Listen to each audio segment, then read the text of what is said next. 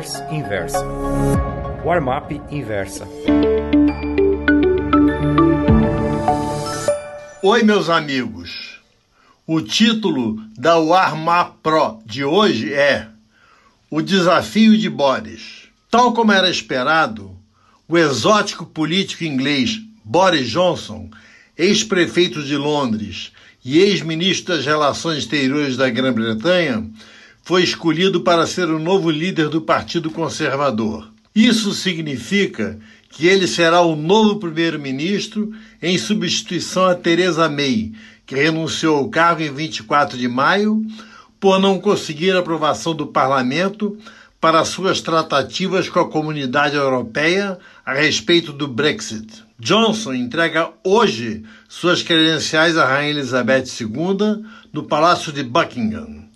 De sua parte, a soberana solicita a Boris que forme um novo gabinete. Tudo como estabelece a tradição. Como se trata de uma transição de conservador para conservador, boa parte dos ministros permanecerá. Outros, que não aprovam a maneira como Johnson lida com a saída do Reino Unido do bloco europeu, com ou sem acordo com os até então parceiros comerciais do continente, já renunciaram a seus cargos. Praticamente, metade dos britânicos é a favor do Brexit. A outra metade, obviamente, contra. Os dois lados radicalizam em suas manifestações. Os que abominam o Brexit traçam um cenário de horrores. A divisa internacional entre a Irlanda do Norte e a República da Irlanda, o Eire, se tornará uma fronteira seca, com 500 quilômetros de comprimento e praticamente nenhuma fiscalização aduaneira entre a comunidade europeia e a nova Grã-Bretanha independente. Na Escócia, a situação é ainda mais complicada.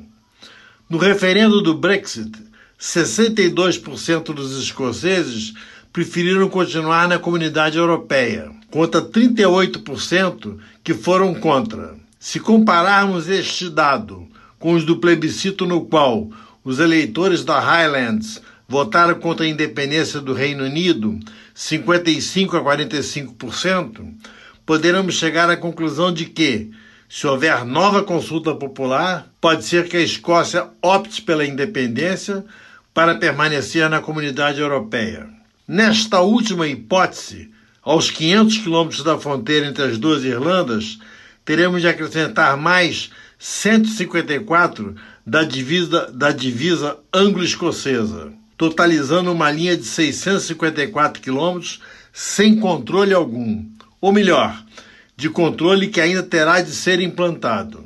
Como se as complicações acima não bastassem, as empresas inglesas estão acumulando estoques de produtos do continente que passarão a pagar tarifas aduaneiras tão logo o Brexit se materialize. A data limite é 31 de outubro. Produtos ingleses custarão mais a leste da Mancha. Em contrapartida, queijos e vinhos franceses, carros alemães, massas italianas, presunto espanhol e etc. terão seus preços majorados na Inglaterra. Mas espera aí, Ivan. É só você que sabe disso? Pode estar perguntando o cara amigo leitor. Todo mundo sabe. E os fatos já estão embutidos nos preços do mercado. Ontem, o dia zero de Boris, a libra esterlina caiu míseros 0,0031% frente ao dólar. E a Bolsa de Valores de Londres, representada pelo índice FTSE 100, subiu 0,53%. A Grã-Bretanha é uma monarquia parlamentarista. A primeira mancada de Boris Johnson o parlamento tasca-lhe uma moção de desconfiança e lá estará ele de volta ao Palácio de Buckingham, desta vez para devolver suas credenciais à rainha. Muito obrigado. Gostou dessa newsletter? Então me escreva contando sua opinião no warmap.inversapub.com. Um abraço, Ivan Santana.